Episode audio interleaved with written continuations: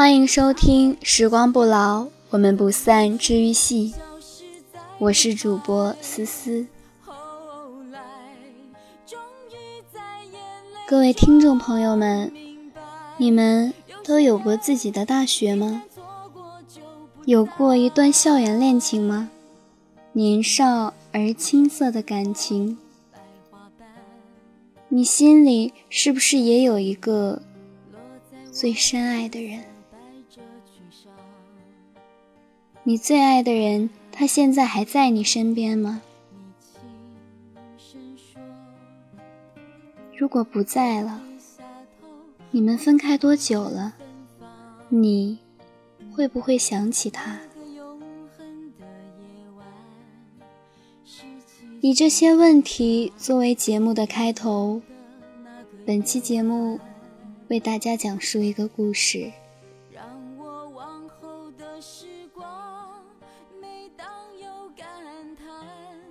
大学毕业四年后，这是我们同学第一次聚会，大家一改学生时代的青涩随意，一个个都穿上西装革履，人模狗样的。走在大街上，可能都认不出彼此。物是人非的不仅仅是当年的同学朋友，或许还有我记忆中的那个女孩。正想着，忽然一个匆忙的身影撞进我的视线。啊，对不起，我不是故意迟到的，实在是没找到路。我已经提前出发了，真的是不好意思。说是物是人非，这姑娘却还是像以前一样，方向感欠佳。看着这个熟悉的身影，真是恍如隔世。不谈恋爱的大学还叫大学吗？虽然一开始是这么想，但是也没有刻意的为了恋爱而去恋爱。当时跟这个小路痴在一起。我们两个也是稀里糊涂的，是我主动吗？说不上来，但是确实是我先开口借书的。大一的时候，两个人也就是搭伙去社团；大二的时候，对大学的新鲜感也所剩无几，就经常一起吃饭、散步，甚至旅游。路痴姑娘特别向往海边的城市。但是自己去又老是害怕迷路，于是我就义不容辞地陪着他一起去了。因为是学生，所以总是住一间房。但是我可以发誓，我从来没有对他做什么奇怪的事情。路痴姑娘叫倩，在狼多肉少的理科班，算是比较引人注目的了。我们出去旅游这事儿，谁都没有跟别人说，但依然会被猜想，我们是不是在一起了？开始我俩都极力否认，说的多了，我们也就任由他们去了。但是对方如果跟哪个异性多说了两句话，我们都会打趣对方，佯装自己吃醋。我们沉溺在这种乐趣里不可自拔。是什么时候正式跟倩在一起的？我们俩都说不清楚。大学时候多单纯，说谈恋爱就真正的全靠谈。我们俩不是在聊天散步，就是在随便乱扯些有的没的。一般都是我在说，而他在认真的听，偶尔提出自己的观点，温柔的看着我。大三的时候，我们感情迅速升温，在一起的时间更长。他不要我抽烟，我就偷偷摸摸的在寝室抽。见他之前还得嚼口香糖。一被发现，我就要写检讨书。比如每个月前半个月，我带着他吃吃吃，喝喝喝，玩玩玩，然后后半个月我就跟着他吃零食。吃食堂，咬牙切齿地告诉他：“媳妇儿，我们下个月要节约。”扳着手指数爸妈发救命钱的日子还有几天，穷到吃土的时候，也不忘你侬我侬。倩还是我的那个路痴姑娘，大部分是短信，偶尔还会收到她略带哭腔的电话，内容无外乎是：怎么办啊，老公？我不知道那条路在哪儿。老公，我又找不到路了。收到倩的信息，不管我是在睡觉、洗澡，还是在打游戏、做图、爬格子，都要立马起身，先安抚他，问他在哪儿，周围有什么建筑，让他乖乖的等在那边。只有见到我，才可以离开自己所在的地方。其实很多次我也会不耐烦，但每次看到他皱着眉、撅嘴的样子，都会不由得心软。直到后来他要去哪儿，我都提前带他去，把他送到目的地。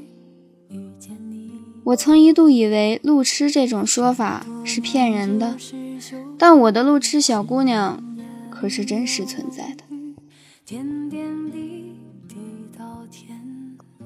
毕业等于失恋，这句话也不知道是哪个不想负责的家伙说的。爱他怎么可能轻易放手？那个时候的我这样想。倩当时在准备考教师资格证，问我怎么想。我拍了拍我的路痴姑娘的脑袋，我怎么想的不知道，我就知道，要是没有我。你指不定迷路迷到哪儿呢。倩低下头傻乐。我们准备去北京，祖国的首都，宇宙的中心。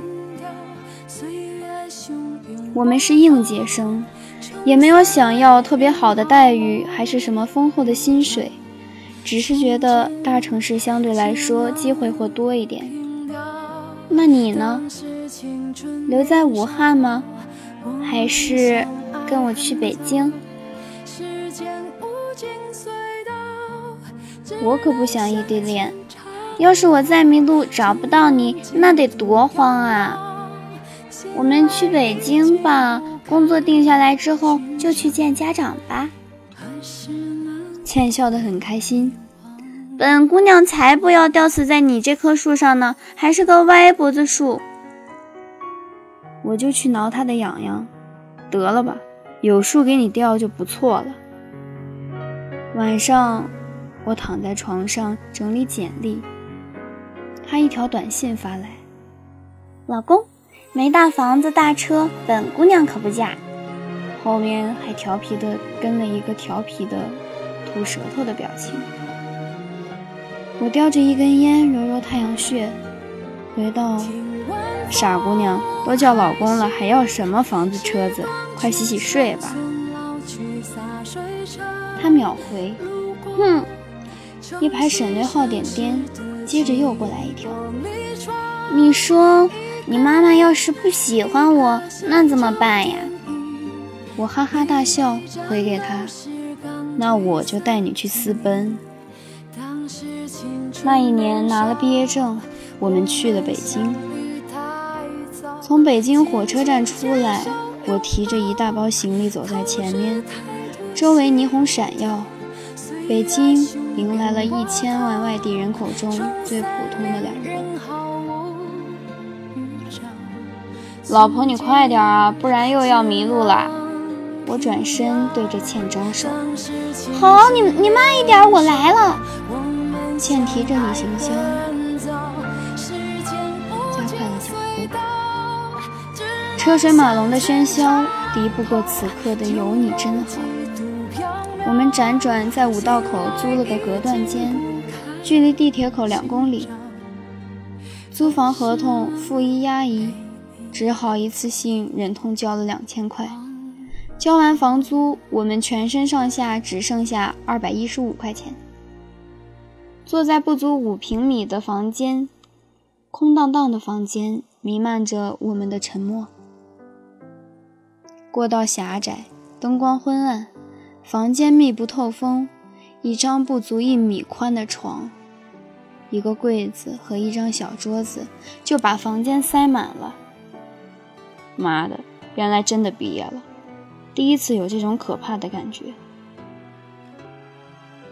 隔断间这里聚集全国各地的外地人，有像我们一样刚毕业的情侣，有卖麻辣烫的一对年轻夫妻。还有一对总是把音箱开到很大的基佬，还有一些愁云满面的单身男女，大家各忙各的，从不交流。每天我要跟十多个人抢马桶、洗衣机，水浴淋头，排队刷牙、洗澡、洗衣服。只要马桶一堵，恶臭熏天。糟糕的隔音最让我崩溃。隔壁连咳嗽下翻个身都能听得一清二楚。那些日子，我每晚都在倩的轻欢声中，听着隔壁情侣的嬉笑怒骂，失眠到深夜，对着黑暗的墙，漫谈着微不足道的理想。委屈你了，等赚了钱，咱们搬个大房子。那可说好了，没有大房子大车子，本姑娘可不嫁给你啊！我那个时候的工作内容就是一天盯着电脑，噼里啪啦的打代码，然后就是测试，然后就是检查，然后继续测试，继续更新检查。有时候眼花了或者困了，就喝杯浓茶，继续开夜车。那个时候嵌入式软件工程师发展前景很好，但大学学的真的够水。摸爬滚打又学着走，拿到第一个月三千三百块工资，我沾沾自喜。实在话，虽然累点儿，我比同时期我们还在岗位实习的同学拿的却要多一点。何况还是创业型团队。倩在一个小型培训学校做培训老师，我本来一直感叹这丫头在学校时成长不少，至少能找到路了。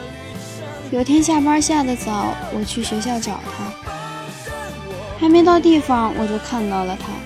他正举着比自己个头都大的宣传牌子来回走动，他红红的小脸上不时有汗珠滑落。我看着心疼，赶紧帮他接过牌子，看上去是个挺大的广告牌，没想到还挺沉。我对教育行业向来没什么了解，一直以为就是讲讲课。批改学生的作业，哪想干什么都不容易。倩既是免费的广告劳力，还是出门卖力的宣传拉活。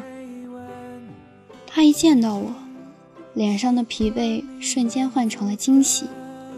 啊，老公，你怎么来了？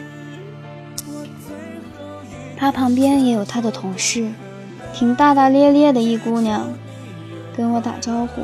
还顺便嘲笑了倩老迷路的事情，我听得有些诧异。对啊，我以为倩已经好了，怎么还迷路呢？那天回家，倩明显情绪高涨，抱着我说：“老公，你来接我，我好开心呀。”你平时都这样吗？工作的时候？他把头埋到我胸前。闷闷地说：“没课的时候，老师就出去举牌子发广告，或者到学校门口找家长推销，也没什么的。大家都这样。等我做到主管的位置，就不用出门举牌子啦。”我沉默了一会儿，接着问道：“你迷路为什么不给我打电话？”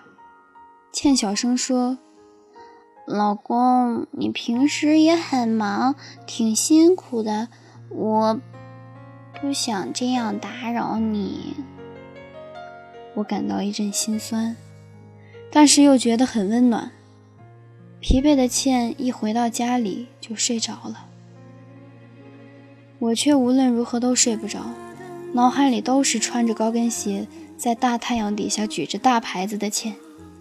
或者在学校门口劝说家长被家长白眼的倩，他的底薪其实真的不高，但是只要有业绩就好的很多。看着熟睡的倩，我只有一个念头：一定要对得起她。在北京这个地方，一个招牌砸下来，十几个人，九个人都是创业公司的 CEO，还有一个是准备出来创业的预备 CEO。而我所在的创业公司，表现最直接的就是工资开始只发一部分了。那个是我和倩到北京的第五个月，我第一次只拿到了六百块。我开始拼命的接兼职，在各种平台也开始替别人写软件、写广告。期间也被骗过钱，倒也不算骗，只是我的劳动成果被否决。隔天却发现已经发布在某家挺有影响力的行业内著名网站了，但实话实说，我能挣到的钱很有限，不仅是因为工作量完不成，也因为各行各业都有门路渠道，你进不去就是进不去。那段日子全靠着网上的那些鸡汤和欠来支撑着我。虽然没什么卵用，但至少能让我相信，我这就是美好生活前所必须受的苦难。总之，没有人能理解你的茫然和痛苦。倩还是在那个培训学校，工资开始高了起来，回头的学生也多了。倩开始更努力，每次看到小小的身影在桌子前。写写画画的备课，我的心里都很不是滋味。第六个月，上司告诉我这个月没钱可以给，我特别想骂人，但是看到上司双眼布满血丝，也是又疲惫又烦恼的样子，他的压力肯定比我大。再说了，骂人有用吗？团队的人开始有人走了。先是前端，然后文案，短短两周，团队只剩下五个人。那时我身兼数职，不仅有本职工作，还得当文案做策划。天使轮离我们越来越远。刚毕业那会儿，抽二十二块的软云烟，后来抽十一块的白沙烟，再后来，索性直接戒了。不是因为我意识不到不健康，而是我真的没钱抽烟了。也是那个时候，我第一次跟倩发脾气，是因为她给我买了一个钱包，虽说不记得什么牌子了，但只知道蛮贵的。那一天是我二十四岁生日，我怪她乱用钱，她一脸的委屈，就这样吵了一架。其实最主要的原因是我没有告诉倩，生日前几天我去她学校接她下班，看到一个年纪和我差不多大的男人捧着一大束玫瑰要送给她，倩拒绝了。那个男人的样子我也记不得，但是那个男人的车牌子我记得，嗯，兰博基尼。踉跄地走到街角转弯，我看到倩，我在她看不到的地方泪流满面。我连大学像一样去揍那个男人的勇气都没有，只是狠狠地给了自己一个耳光。晚上回家，他收拾屋子、做饭，跟平时一样，对这件事只字不提。吵架之后。就开始了冷战。后来他一边哭一边给我发短信：“老公，我还等着你的大房子和大车子呢。”我在客厅看到这条短信，也红了眼睛，走进去就把他抱住。虽然不知道说什么好，那时候我们最穷，却也在深夜抱得最紧。我想起大学那会儿，谁说过一句很有意思的话：“靠着爱情就能生活的年纪，就是一辈子最怀念的时候。”当时只想租好点的房子，我们努力攒钱。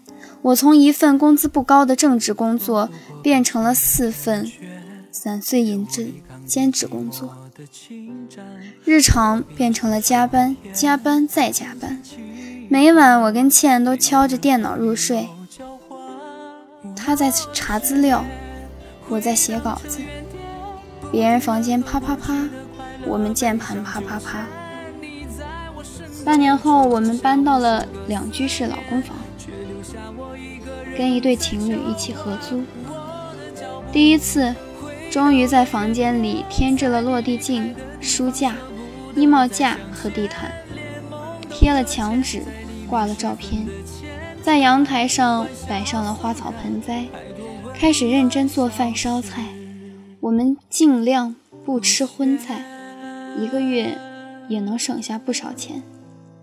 为了省地铁费，买了辆二手自行车。每天来回骑行十几公里，于是我们也算是能在北京生活下去了。过年的时候回到武汉，我们见了彼此的家长。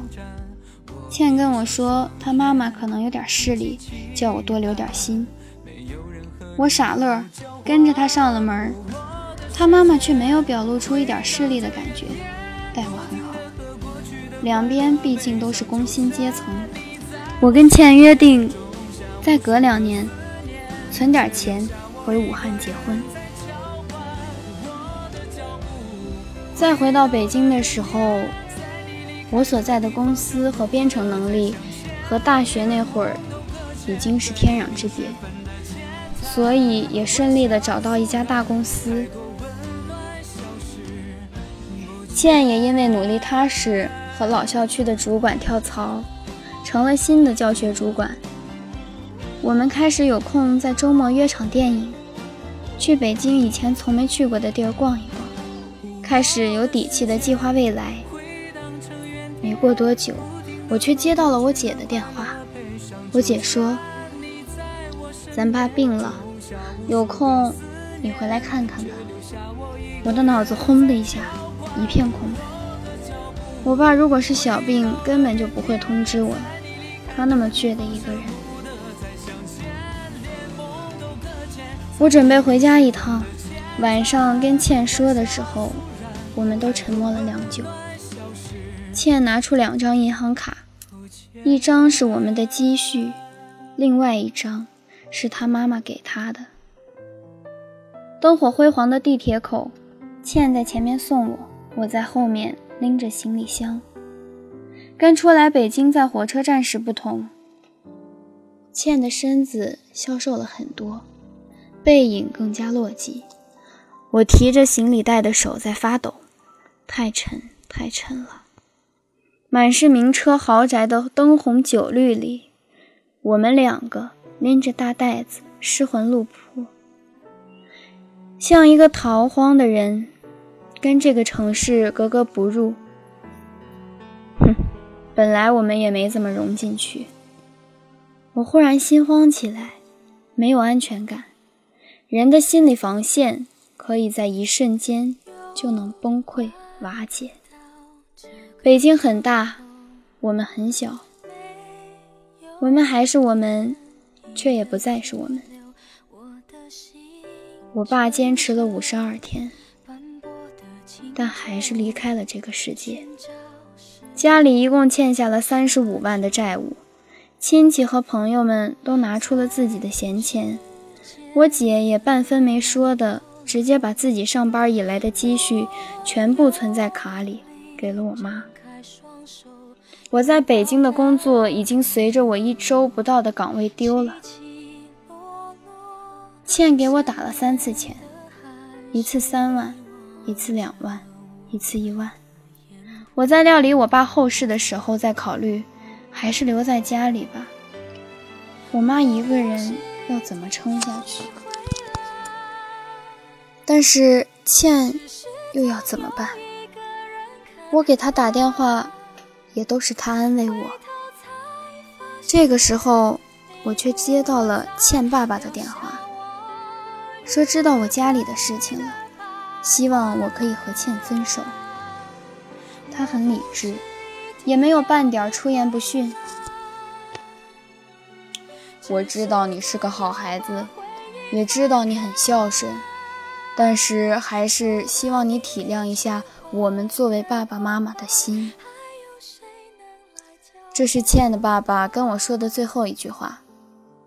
我本来也有些懊恼，但是我姐劝导我说，他只是站在倩的立场上考虑而已。是你女儿要嫁给这样的你。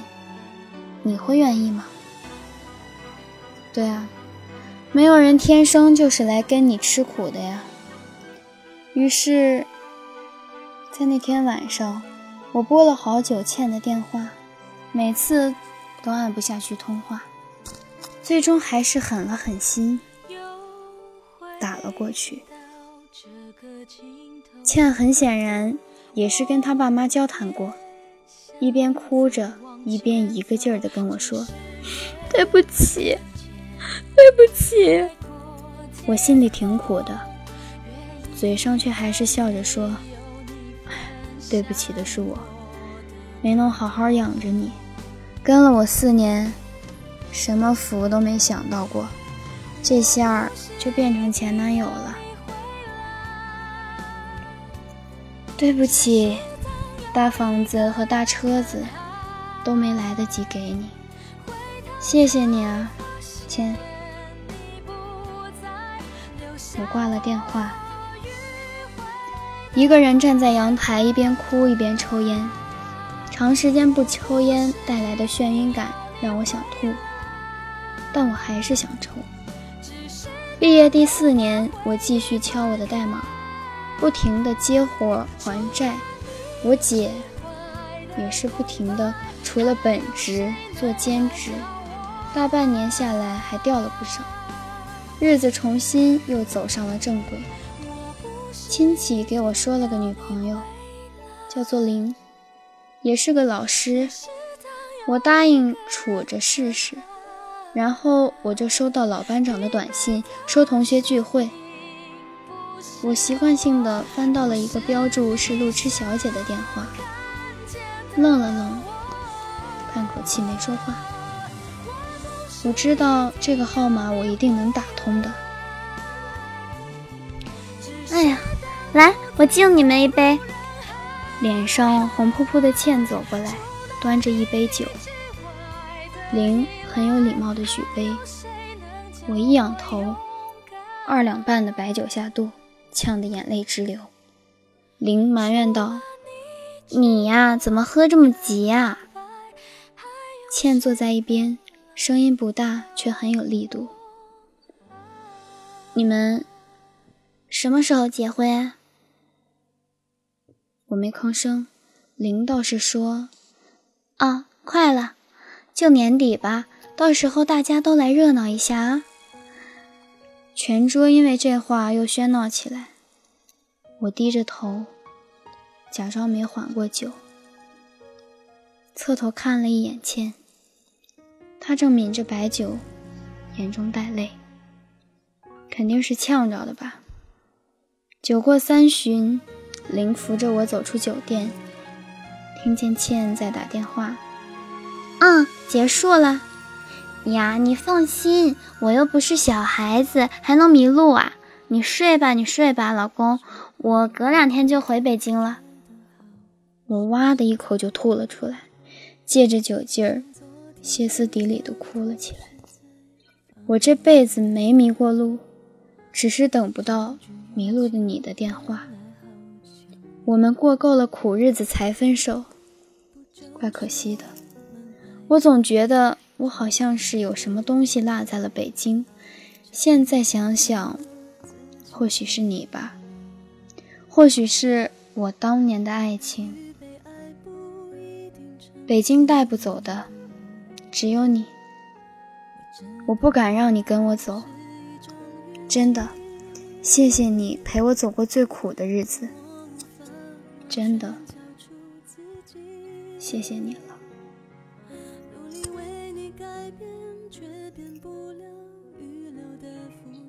故事到这里就结束了。大家是不是也听得一阵一阵的心酸？会想起一些往事，一些迫不得已的事情。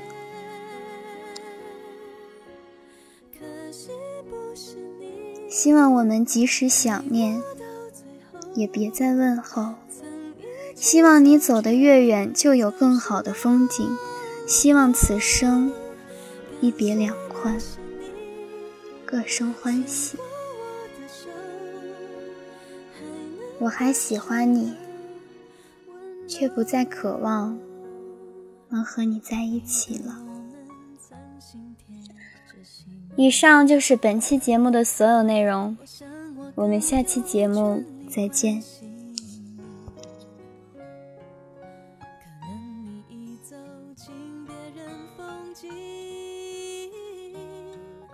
多希望也有星光的投影，努力为你改变，却变不了预留的伏线。以为在你身边，